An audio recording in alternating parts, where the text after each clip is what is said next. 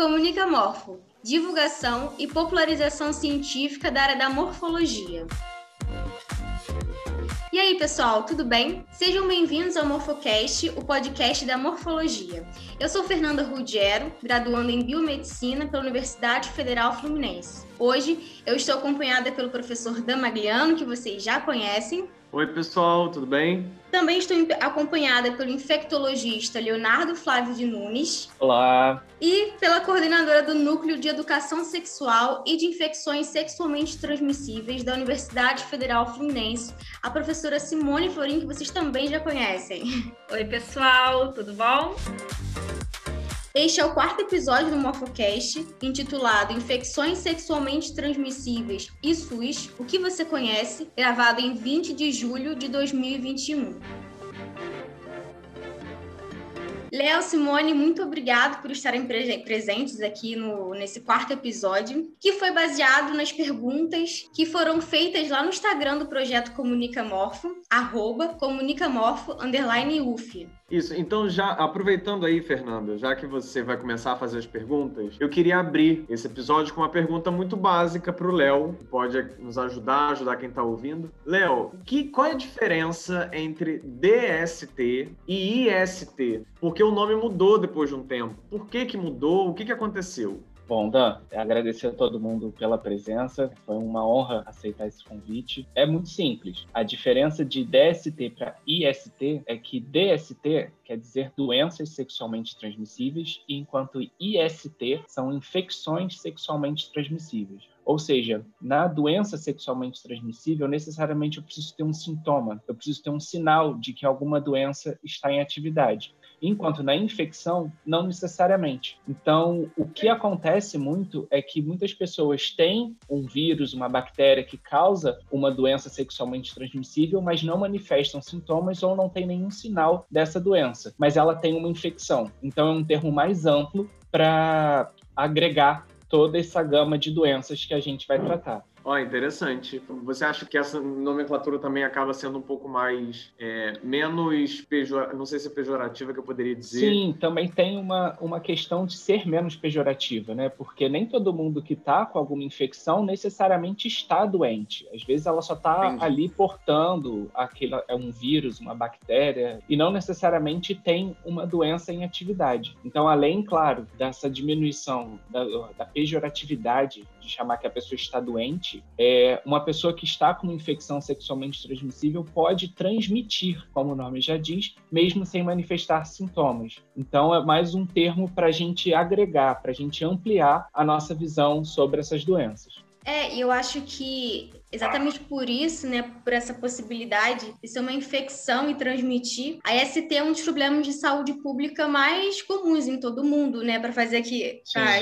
estudar um pouquinho o tema do Morfocast. Eu li, né, que segundo a OMS, Organização Mundial da Saúde, todos os dias são contabilizados mais ou menos cerca de um milhão de casos de ST curáveis é, entre as pessoas de 15 e 49 anos, as pessoas que estão em idade fértil. É realmente assustador, é importante falar sobre isso, né? Então, então, dando continuidade né, a, aos conceitos básicos, o que são as STIs, né? Elas são causadas por quais organismos, Léo? Então, elas podem ser causadas por vírus, como é o caso de HIV, hepatites, o HPV, que é o causador de, entre outras doenças, o condiloma, ou em casos mais graves, causar câncer, principalmente câncer cervical, né? Que é o que mais chama atenção, uma das grandes causas de mortalidade em pessoas com útero ao redor do mundo, é, causadas por bactérias, e aí a gente tem clamídia, gonorreia, que são causadas por um tipo de bactéria, é, por dois tipos, no caso, cada uma é uma. A sífilis, que é um problema de saúde pública importantíssimo que a gente tem, que a gente vê um aumento e é uma epidemia hoje praticamente desenfreada. A gente vê casos importantes e a gente ostenta ainda um título vergonhoso de não ter erradicado a sífilis neonatal. O nosso país ainda tem esse estigma. É, protozoários, como o caso do tricomonas, que não necessariamente tem uma, não necessariamente é sexualmente transmissível, mas pode ser sexualmente transmissível, principalmente entre pessoas com vagina. E basicamente são esses três patógenos que mais causam infecções sexualmente transmissíveis. É, e seguindo essa linha, né, de raciocínio, uma das perguntas que fizeram foi se se as STs são transmitidas por contato sexual sem camisinha, somente por contato sexual. Se tem outra maneira de serem transmitidas, apesar do nome sexualmente transmissível. Sim, e aí existem outras formas. Aí a gente tem que ser um pouco mais específico para falar de quais. Vou falar de duas mais frequentes. HIV, por exemplo. HIV, que é o vírus que causa AIDS, ele pode ser transmitido de outras formas que não sexuais por exemplo, por transfusão de sangue, compartilhamento de agulhas, seringas. Uma coisa importante, também pode ser transmitido através de sangue de forma geral, não necessariamente através de agulhas. Por exemplo, pessoas que são viciadas em cocaína, que às vezes compartilham o canudo durante o, o ato que estão consumindo drogas, às vezes pode ter vestígios de sangue naquele canudinho e ao compartilhar o canudo pode haver transmissão de HIV e não só de HIV, como hepatites. Então, já puxando o gancho, hepatites também podem ser transmitidas por via sanguínea e de mãe para filho, que é a transmissão vertical, que pode ser o caso da AIDS e o caso da sífilis também, que é bastante importante. Hepatite B também pode transmitir de mãe para filho. Então, não necessariamente você precisa ter contato sexual para ter uma infecção dessas, embora a gente chame de infecção sexualmente transmissível. É, isso é bem legal de saber. É, então, é interessante que, se, como as, as ISTs são infecções que não necessariamente têm sintomas e podem ser transmitidas assim, é, se um casal faz algum, faz algum tipo de relação sexual sem camisinha, é interessante procurar um serviço de saúde.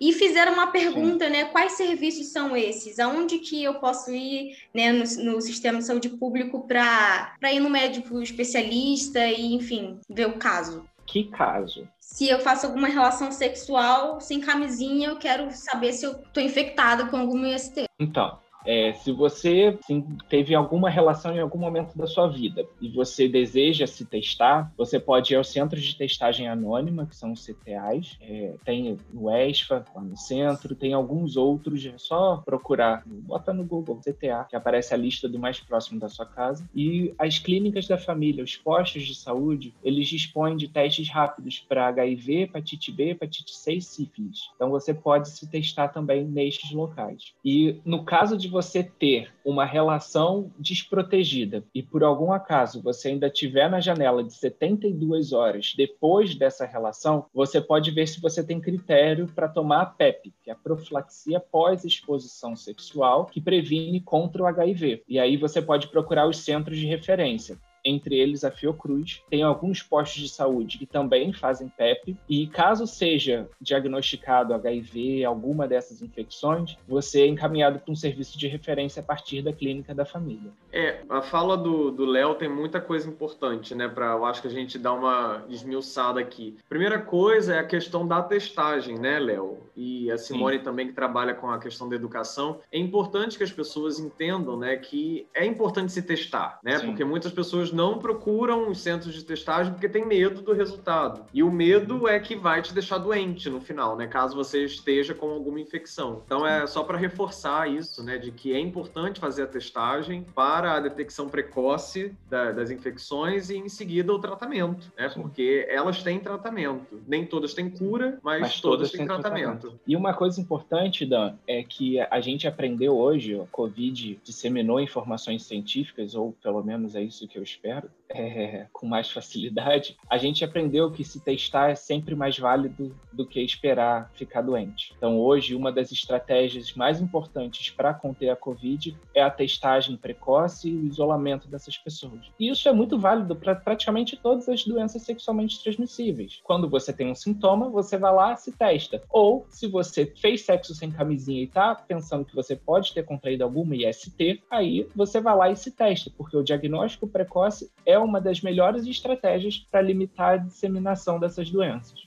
Léo, é, diz pra gente então qual é a diferença entre a PEP e a PrEP, que são siglas que a gente ouve falar muito, né? Mas muita gente não sabe o que significam. Então, são duas estratégias diferentes de prevenção ao HIV. A PEP é profilaxia pós-exposição, tá? Do inglês, por isso que é PEP, essa essa sigla diferente. Então, ela é uma medicação que você vai tomar até 72 horas após um contato sexual de risco. A PrEP é uma profilaxia, ela é uma medicação que você vai tomar antes de ter uma exposição de risco. Então, ela é uma profilaxia pré-exposição. Então, você vai tomar uma medicação, geralmente todos os dias, de forma regular, para prevenir o HIV. Essa não está disponível para todo mundo. Essas são só disponíveis para os grupos que estão mais expostos, para os grupos que estão mais risco. Importante só salientar aqui é, só para não haver confusão na minha fala, que não existe grupo de risco para o HIV. Existe comportamento de risco, mas existe as populações-chave, que são populações que, pelo comportamento sexual, podem estar mais expostas à infecção pelo HIV. E são esses grupos: homens que fazem sexo com homens, mulheres trans e travestis, usuários de drogas,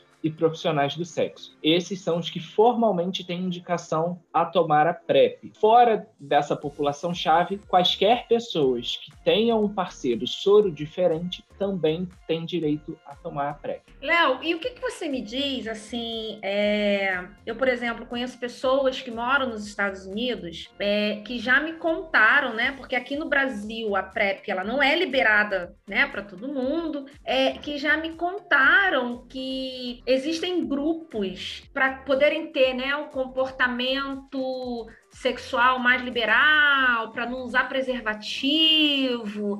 É, eles se é, é, medicam com a PrEP indiscriminadamente, porque nos Estados Unidos, esses remédios eles podem ser comprados, não é isso? Ou eu estou enganado? Aqui no Brasil também. Aqui também? E, mas mas também. o Brasil não está liberado para todo mundo? Como é que eles conseguem? Ele não está liberado para todo mundo no serviço público, mas no serviço privado tá. Você pode Aí vai comprar. lá e consegue Sim, a receitinha. É um, preço, é um preço salgado, em torno de uns 300 e poucos reais por mês, mas ele está disponível para venda no Brasil também. Existe uma situação é, não sei se vocês já ouviram falar, que é o combo MTV, que é não. metanfetamina, truvada e Viagra, que é usado em baladas como drogas recreativas, em que a pessoa ela vai usar metanfetamina, vai ficar lá doidona na festa. Por conta disso, ela vai ter impotência, então já toma o Viagra para não ficar. Por conta disso, por não estar completamente lúcido e estar com o uso de Viagra lá, ligado naquele frisson todo sexual, acabam tomando truvada justamente para evitar a infecção pelo HIV. Então, isso é bastante comum fora do país, mas aqui no Brasil também. Também acontece. É, também o que não acontece. deixa de ser um comportamento de risco, né? Total. É, porque total, a gente tem que lembrar que não é só HIV. Sim, e não é só HIV que está aí.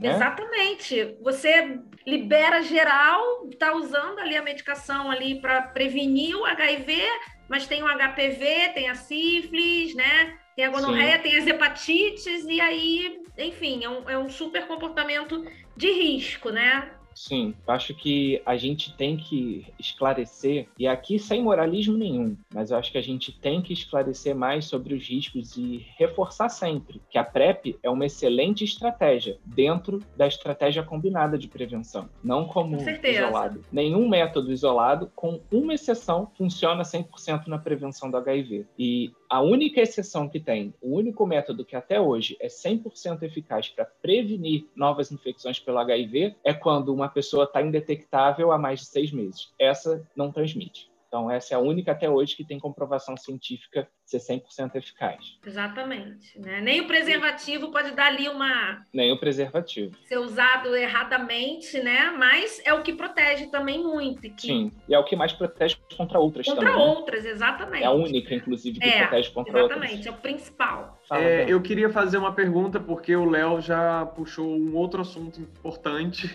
o que, que é ser indetectável por seis meses? Quando a pessoa descobre que ela vive com HIV e começa o tratamento e com o uso de antirretrovirais, com o uso da medicação para tratar o HIV, ela baixa a quantidade de HIV no sangue a ponto da carga viral, que nada mais é do que a quantificação desses vírus que estão no sangue, ficar num ponto tão baixo que ele não é detectado pelos exames de sangue convencionais. Então é chamado de carga viral indetectável, porque eu não consigo detectar esse vírus no sangue da pessoa. Quando se tem carga viral indetectável no sangue por mais de seis meses, a carga viral em outros fluidos também se torna indetectável, assim como sêmen, secreção vaginal. Então, a pessoa não transmite mais o HIV nessas situações para suas parcerias sexuais, sejam elas quais forem. Então, se torna um parceiro muito mais seguro do que a, a pessoa era seis meses antes de começar o tratamento, ou muito mais seguro do que aquela pessoa que nunca se testou.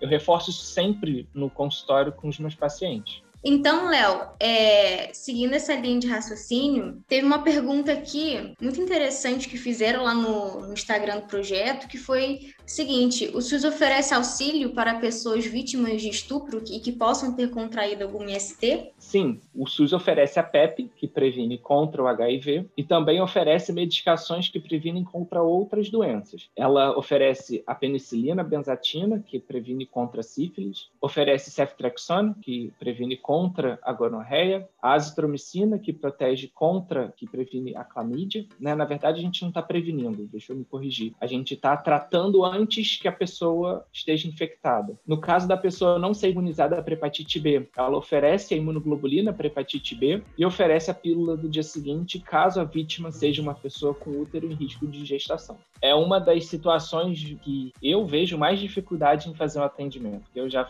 faço atendimento de PEP já tem bastante tempo e para mim sempre atender vítimas de violência sexual é uma parte bem complicada. Não pelas medicações, as medicações a gente consegue até com certa facilidade, mas o problema é o amparo psicológico que essas pessoas vão ter. Eu sei que aqui foge um pouquinho do tema, mas só deixar aqui o pensamento pensamento que a gente precisa reforçar melhor a saúde mental dessas pessoas que sofrem violência sexual. Não é só oferecer medicação, isso é fácil. Isso é muito fácil. Agora, oferecer um apoio psicológico, né? Isso aí é bem mais difícil. E, Léo, olhando um pouquinho para nossa realidade agora, é, fizeram uma pergunta interessante. As STs estão aumentando no Brasil? Não só no Brasil, né? Você deve ter visto lá que, segundo a OMS, vem havendo uma forte curva de ascensão das STs ao redor do mundo. E não só de HIV, até porque o HIV, de certa forma, está um pouco mais controlado, principalmente em países desenvolvidos, é, e cresce basicamente em certas populações, que são as populações-chave, que comentei anteriormente. É, mas não só isso, HPV, sífilis, clamídia e gonorreia, então, só ladeira abaixo. Sífilis, gonorreia, HPV não são de notificação compulsória, né? Não, só sífilis congênita. E por Esse que, é o problema. É, esse é o é, problema. Desculpa. E fora aquelas que não, que as pessoas não falam muito, né? Que tem as outras que, como tricomonas, Sim. né? É, é, é, as outras que as pessoas acham que só estão nesse mundinho do HPV, do HIV, da hepatite, né? Muita gente também não sabe que a hepatite é sexualmente transmissível também, né? Então tem as outras também, né? Aquelas Sim. outras que os cancros, aquelas que não são muito faladas também é, é complicado, né?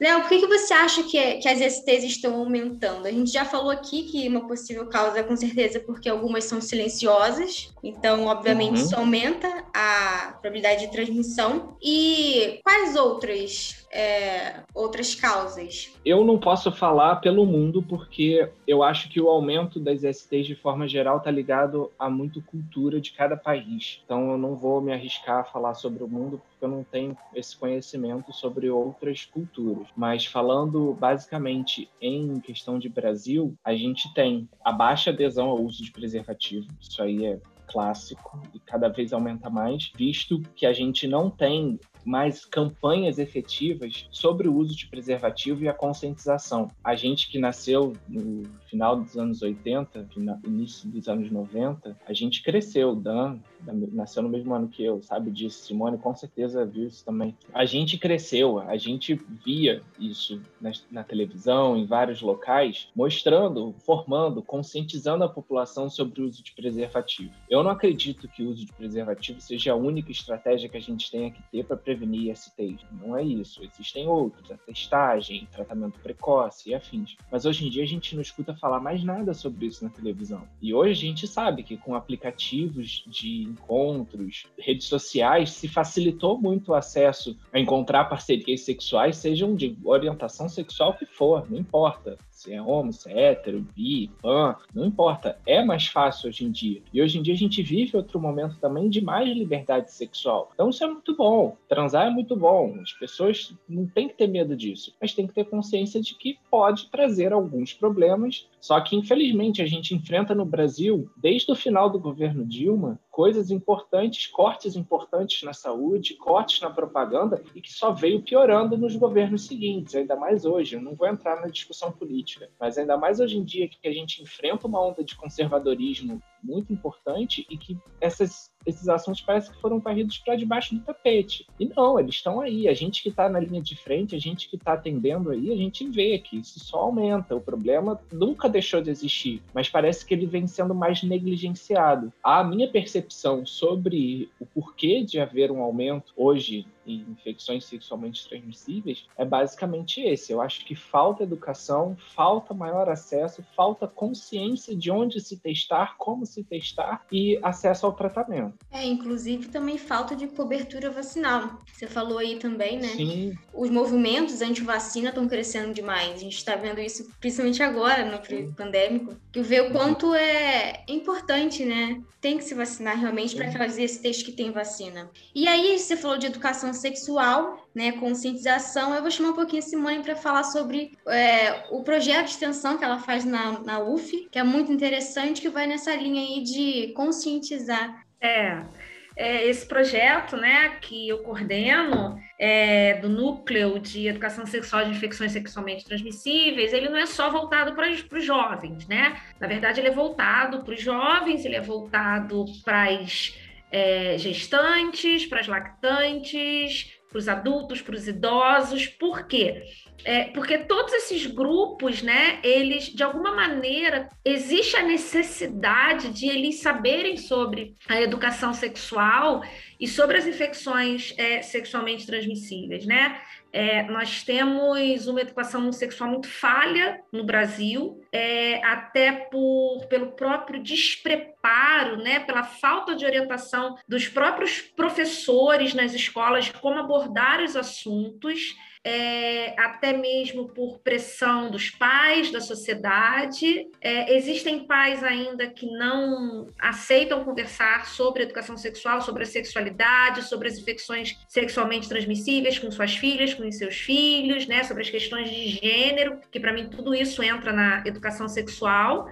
É, então, a gente vai tendo né, uma geração, hoje em dia, a gente vê cada vez mais questões relacionadas ao abuso infantil, é, ao abuso dos adolescentes, e esse abuso poderia ser reconhecido pelas crianças e pelos adolescentes se eles tivessem o um mínimo de noção né, da sua sexualidade, é, do reconhecimento do seu corpo, do que pode ser feito, do que não pode ser feito. É, e assim, muito disso né, vem do, da, da questão que muitos pais confundem a educação sexual com o ato sexual, né? Muitos acham que se a gente vai é, falar sobre educação sexual numa escola, né, em grupo, a gente vai estar ensinando a criança ou adolescente a fazer sexo, que não é nada disso, né? Que a gente vai estar esclarecendo questões relacionadas ao conhecimento do corpo, né, ao comportamento é, social, sexual, ao uso dos métodos contraceptivos, que são super importantes, né? A gente tem até que saber falar o tipo de método contraceptivo, não adianta eu falar com um adolescente sobre o uso do DIU, porque ele não está na idade de usar isso, eu tenho que falar o, o, o, o método contraceptivo adequado para eles, na linguagem deles, né? Aquilo que eles usam. É, eles querem saber muito é, sobre tabelinha, sobre coito interrompido, sobre os preservativos, né? É, apesar de ser uma coisa muito clara para gente, né? É, é, muitos não sabem nem que existe preservativo feminino. É, eles também. Não adianta, então, eu falar com eles de outras questões, eu tenho que falar dessas outras questões com pessoas pessoas adultas, e aí é, é, é tudo muito complicado. A gente sabe que hoje, né, também, como o Léo falou, sem entrar nas questões de política partidária, nada disso, mas a gente sabe que hoje no Brasil a educação sexual ela é muito atrapalhada, digamos assim, pelas questões políticas e religiosas, né, que não é, priorizam o conhecimento científico. É, e com isso a gente vai tendo uma geração que está cada vez mais, né, o Léo como infectologista vê isso, se infectando, né? Jovens engravidando, acabando muitas, né? Com um futuro, um futuro educacional, um futuro profissional, né? Com uma vida, muitas sendo expulsas das, das casas por causa da gravidez aí, enfim, fazem interrupção é, da gravidez, né, é, em clínicas clandestinas, acabam morrendo. Quer dizer, tem uma série de fatores que acabam acontecendo pela falta de educação sexual, mas que não acontece só com os jovens e com as crianças, mas com os adultos também. A gente tem uma geração é, desde a geração dos meus pais, né, dos anos 40, a minha geração dos anos 70, gente que diz que usar preservativo é igual chupar bala com papel, né? Vocês já devem ter ouvido isso. Que, que, que são realmente reticentes a essa questão do uso do preservativo, que eu acho que é extremamente importante, né? É, homens que ainda não têm é, tem muita vergonha, né? Essa coisa ali agarrada do machismo, do eu sou homem, de, de, de não procurar o profissional de saúde, não procurar o médico, né? É, não admitir que está doente, que está com algum sintoma, é, e acaba se tornando um transmissor, né? Mulheres que são muito reprimidas, né? Ou pela criação, ou porque são reprimidas é, pelos seus próprios parceiros, que acabam ficando num ciclo vicioso também, se deixando contaminar, se deixando usar, enfim, tem N fatores. Aí a gente vai para gestantes, é, gestante é, achando que se tem uma infecção sexualmente transmissível, não tem problema nenhum, não tem noção da, da transmissão vertical e acha que não vai ter problema nenhum na gestação, que não vai acontecer nada com o embrião, com o feto é, não sabe que, nossa, tem muita coisa que pode acontecer, mesmo até a adolescência daquela, daquela, daquela, daquele ser né, que foi gerado na, naquele meio ali né, de, de, de transmissão de infecções, é, gestante, a, a gente também, nesse projeto na educação sexual, a gente também relaciona com as gestantes a questão, muita gestante com é, a ideia errada, né, que isso vem de anos, né, de passado de avó para mãe, mãe para filha, de que se a pessoa estiver amamentando, ela não vai engravidar novamente, ela não precisa usar preservativo, não precisa usar é, o anticoncepcional, não vai ter, não vai se contaminar com infecção sexualmente transmissível, né? E aí chega lá nos idosos, que são a geração, né, do sem preservativo, né, do, do chupar a bala com papel, que estão assim que tem Viagra na mão, né? Então eles acham que eles podem tudo. E na verdade, é, o Léo deve ver isso muito. A gente acabou tendo aí uma época, um boom né, de transmissão, por exemplo, do HIV nos idosos. Então, assim, o nosso projeto ele é relacionado à educação sexual, mas não só essa educação sexual né, das crianças, dos jovens, mas é uma educação sexual geral. Porque o que a gente vê é que faltam informações, faltam informações de que o SUS faz esses testes todos, é, que faz os tratamentos, de que você pode ir ao posto de saúde e conseguir preservativo, né? É, faltam diversas informações que existe legislação relacionada ao HIV, que existe legislação relacionada ao estupro, né? É, então, assim, falta muito, muita informação chegar às pessoas. E é isso que a gente tenta fazer no projeto, com que essas informações elas cheguem a, a todos da sociedade. É, Simone, muito legal o projeto. Então, divulga aí aonde que a gente pode encontrar essas informações que vocês estão produzindo. Então, é, na página do Instagram, né? É, no Existe UF, que é o nome da página. No é, Existe com S. Com S. N-U S-I-S-T UF. Tá? Perfeito. E aí, então, tem várias publicações, assim, até quando o Léo começou a falar, né, da infecção sexualmente transmissível, da doença sexualmente transmissível, é, a nossa página, ela tem mais ou menos um ano que está no ar, e a primeira publicação, nossa primeira publicação após a apresentação da página foi fazer a diferenciação entre a infecção sexualmente transmissível e a doença sexualmente transmissível. Então, só para repetir aqui o arroba, para ficar claro, é arroba N-U-E-S-I-S-T-U-F-F. No Existe UF.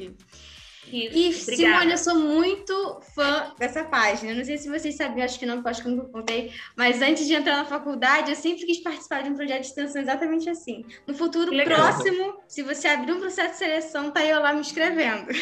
Ah, que legal! Vamos lá!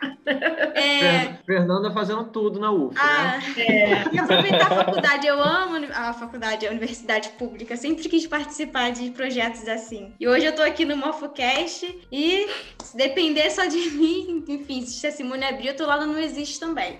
Legal. Então, gente, nosso episódio se encerra por hoje. Eu espero muito que vocês tenham gostado. É, e caso vocês queiram vir aqui conversar com a gente, enfim, a gente está sempre abrindo para convidados. Queria agradecer muito ao Léo e a Simone. Muito obrigado por estarem aqui hoje. Foi um prazer. Foi um prazer também, novamente. É, eu também queria agradecer ao Léo e a Simone, parabenizar a Fernanda pelo roteiro. E não sei, Léo, se você quer deixar alguma mensagem final como infectologista, Simone como educadora e professora, o espaço é de vocês e novamente muito obrigado. Eu queria agradecer o convite para mim é sempre um prazer falar sobre assuntos que podem ser tabu, porque eu acho que quanto mais a gente conversa sobre assuntos, quanto mais a gente desmistifica é, assuntos, principalmente envolvendo o teor sexual, melhor, porque a informação é a nossa melhor aliada nessas situações. Então, foi um prazer. O que precisar, vocês sabem onde me achar. Mais informação para todo mundo. É, eu quero agradecer também, né? Mais uma vez aqui, parabenizar vocês, né? Parabenizar o Léo pelo profissional que é. E a minha mensagem aí para quem está ouvindo esse podcast é usem preservativo, procurem os postos de saúde, procurem a orientação dos profissionais quando se fizer necessário e não deixem de tomar as vacinas, seja lá para o que for, quando essas estiverem disponíveis, relacionadas às infecções sexualmente transmissíveis ou não. É isso. Tchau, tchau, pessoal. Muito legal. E a minha mensagem final: viva o SUS! E até nosso quinto episódio, pessoal.